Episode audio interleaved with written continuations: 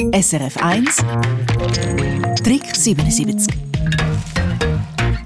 ob Steuern, Rechnungen, Quittungen oder Schulstoff, was früher zig Ordner gefüllt hat, wird heute einfach auf dem Computer abgespeichert. Was wiederum heißt, viele Ordner, auch solche in tadellosem Zustand, landen im Abfall. Könnte man all die Ordner aber nicht noch für etwas brauchen? Crispin Zimmermann, du hast die Idee aus der Hörerschaft.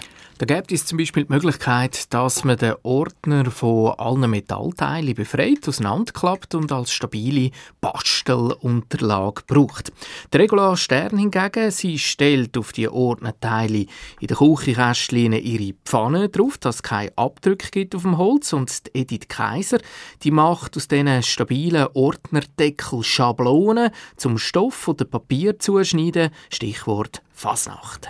Auch die Ruth Agilier filetiert die alten Ordner zum Boxen daraus machen. Wie funktioniert das genau? Da nimmt man primär den Schliessmechanismus raus, dann leimt man oder bindet man die Ordner zu richtigen schönen Kisten zusammen. Ein Ordner gibt dann ja immer zwei Seitenwände oder einen Teil vom Boden und einen Teil von der Wand, weil sie immer zwei Teile sind. Da kann man die Fantasie spielen lassen und die stabilen Kisten, die sind dann ideal und auch ein schöner Blickfang für Heftchen zum Beispiel oder Spielsachen. Ganz interessant finde ich auch die Idee vom Wandnotizblock. Für das trennt man den Ordnerdeckel oben ab und auch den Rücken kann man wegschneiden vom Ordner. Man braucht eigentlich nur noch den Teil mit der Schnalle dran und den hängt man dann queren Weg an die Wand, füllt ihn auf mit Blättern, Kugelschreiber dran mit einer Schnur und so hat man einen Notizblock an der Wand, wo man zum Beispiel auch alte Blätter, wo man die Rückseite noch beschreiben kann, kann reinfüllen und immer schön etwas hat zum Anschreiben.